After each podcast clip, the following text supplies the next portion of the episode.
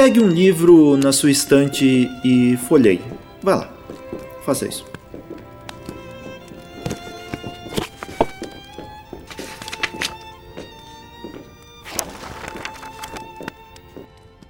Bem, uh, provavelmente você verá diversas páginas e letras escritas, uh, certo? É.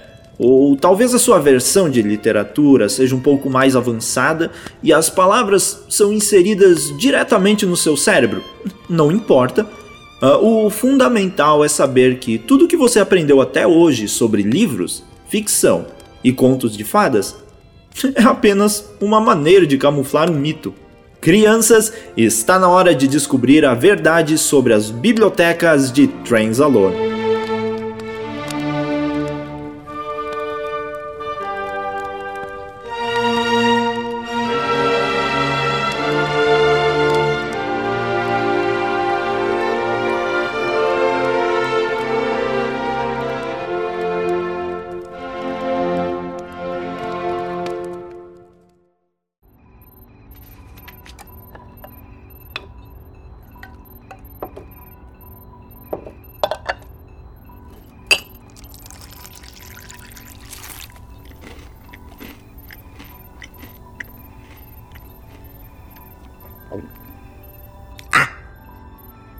Parece que eu arrotei.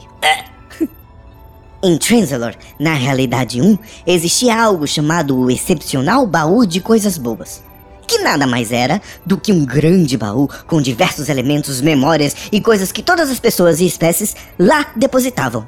O mais interessante é que era possível remover literalmente as memórias e colocá-las em pequenos jarros que ficavam organizados em ordem alfabética no interior do baú.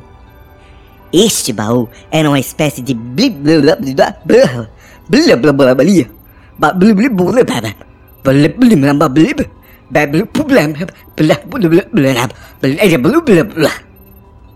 é, desculpe, essa parte eu não consegui traduzir. Este baú era uma espécie de biblioteca minúscula em que minis bibliotecários trabalhavam incansavelmente para manter tudo organizado diversas fotografias da galáxia, reuniões em famílias, eventos importantes de Transelor ficavam eternamente registrados. Era divertido ficar olhando. Mas na biblioteca de Transelor também havia livros, é claro. Muitos deles normais, de papel, porque poucos conseguiram se livrar do bom e velho cheirinho da pura literatura em suas mãos. Inclusive, antes de vir para Translor na Realidade 2, esqueci de devolver uma edição que havia retirado. Fico imaginando se alguém iria se importar de verdade. As histórias dos clones eram minhas favoritas.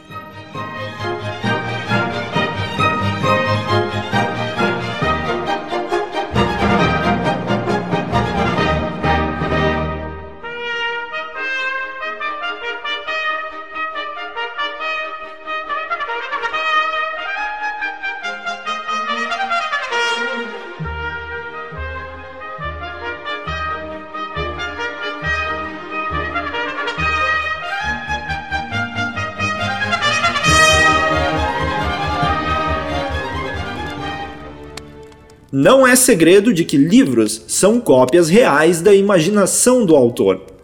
Se eu puder dar um exemplo prático, eh, cada criatura que escreve livros tem em sua mente civilizações que são divididas em reinos, cidades, mundos, no meio que for.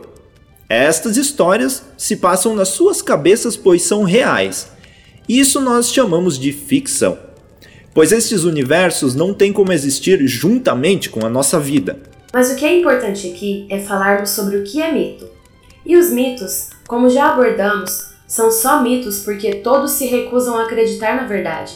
A rainha e eu buscamos identificar os maiores mitos sobre as bibliotecas e descobrimos diversas informações fantásticas. De fato, a primeira coisa que precisamos saber sobre livros é que todos são reais. Bem, menos os que foram formados pela cabeça dos autores, mas isso é impossível de saber propriamente. Qual título é verdadeiro? Qual título é apenas imaginação?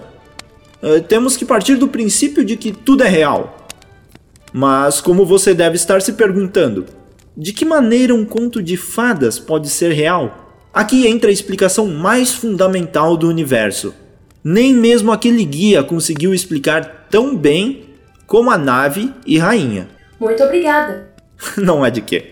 Quando você caminha pela biblioteca de Transalor e passa pela seção de ficção, encontra diversas obras interessantíssimas, mas uma que me chamou a atenção foi o livro Transalor, As Noites Mais Escuras.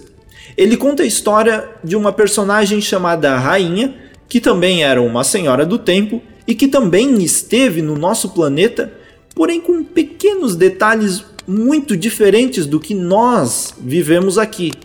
E esta foi a primeira evidência do mito que vamos provar ser real no programa de hoje. Nós descobrimos que livros, a maioria deles, se não todos, são formas concretas das vidas em outros universos. Tudo que você lê existe porque algo em algum outro mundo está acontecendo, aconteceu ou vai acontecer em alguma época da vida. Segundo a nossa teoria, em Transalor, na outra realidade nós somos um livro, e provavelmente essa história está sendo narrada nas páginas daquela obra.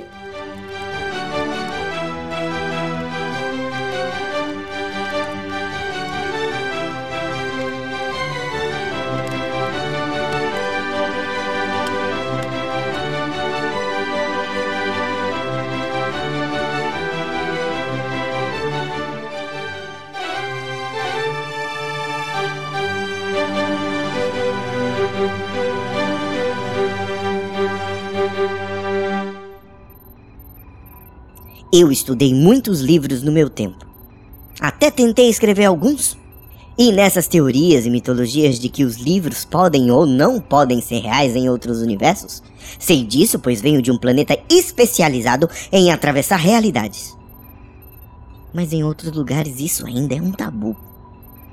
Há também o fato de que qualquer coisa que você escreva se torna um novo mundo em algum lugar da galáxia. É estranho falar isso, não é? É como se você estivesse criando uma nova forma de vida a cada personagem que escrevesse.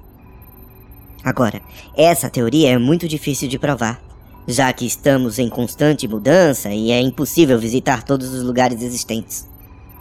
Eu paro para pensar. Se todos os personagens que eu escrevia viravam reais, o que acontece com aqueles personagens dos livros que eu não terminei?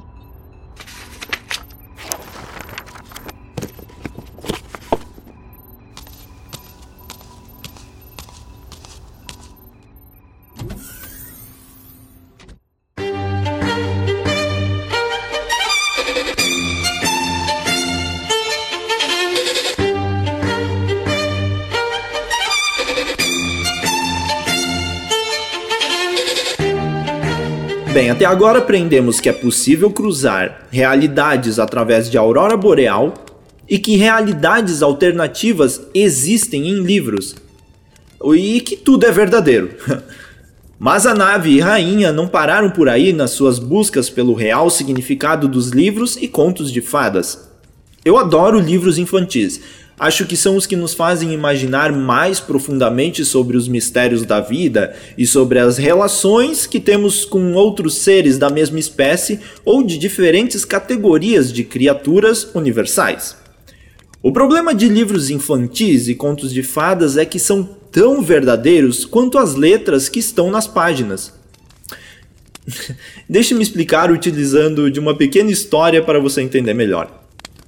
Havia uma criança que visitava a biblioteca de seu pequeno planeta. Todos os dias ela ia com as suas mães para verificar quais eram as novidades das estantes. Ela era uma garotinha incomum, devo dizer, e isso a fazia ser muito atrativa para quaisquer que sejam as entidades que viviam pelos corredores escuros da biblioteca. A garotinha passava seus olhos pelos livros e se perdia em meio à imensidão daquele lugar, que parecia uma metrópole de madeira e papel. Tudo escurecia ao seu redor e pronto, a garotinha sumia. Para o mundo, era como se não tivesse passado nenhum segundo. Para ela, era como se vivesse uma nova vida, completamente. O que eu quero dizer é: somente existem tantos livros infantis porque as crianças se perdem nas bibliotecas e são sugadas por outras dimensões, tornando-se eternas repetições de narrativas. Isso que eu senti agora Na linguagem dos seres orgânicos poderia se chamar arrepio.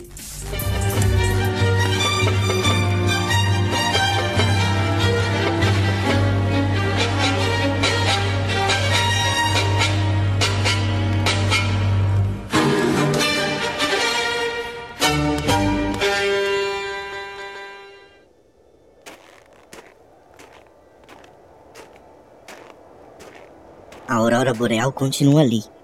Isso significa que tudo está prestes a explodir por aqui. Ou não. Será? Talvez ela já esteja ali há tanto tempo e até agora ainda não explodiu. Esta nave continua aqui. Preciso saber do que se trata.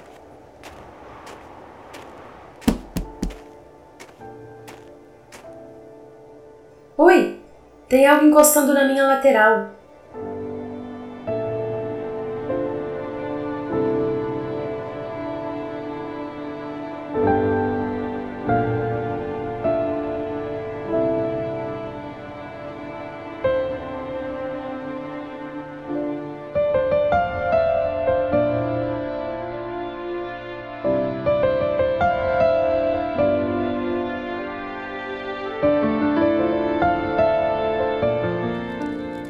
Mas então, o que acontece quando você está lendo um livro? Essa é uma informação um pouco mais difícil de decifrar e provavelmente não seja real. Mas é aquela coisa: mitos. Tentamos sempre disfarçá-los com o poder de não acreditar no que dizem. Toda vez que você lê um livro, é criado um universo de bolso, e neste universo de bolso, os personagens são transportados e revivem todas as histórias. Se eu li algo hoje e amanhã a nave o mesmo, mais e mais aquela situação se repetirá para os seres que vivem naquele universo. Quanto mais você demorar para ler, mais as pessoas sofrerão no universo de bolso, pois no momento em que você fechou o livro, a escuridão chega e tudo é escondido eternamente, como se estivessem congelados, porém conscientes, já teve a sensação de que você deveria estar lendo enquanto estava procrastinando? Que aquele livro precisava ser lido? São mensagens subconscientes dos personagens pedindo ajuda. Acho que podemos parar de assustar os nossos ouvintes agora. E para finalizar o nosso programa, chegou aqui uma criatura bastante engraçada, uma criaturinha bonitinha. Seu nome é Pet e ele chegou em Transalor através de uma das cortinas do tempo criadas pela aurora boreal. Segundo ele, Transalor, da realidade 1, como ele diz, foi destruído. Que notícia terrível. Uh, esperamos contar com Pat para algumas novas histórias intrigantes no nosso programa. Uh, esperamos também que vocês tenham gostado do mito de hoje e fiquem mais cientes enquanto leem os seus livros. Um até mais e conversaremos no próximo programa.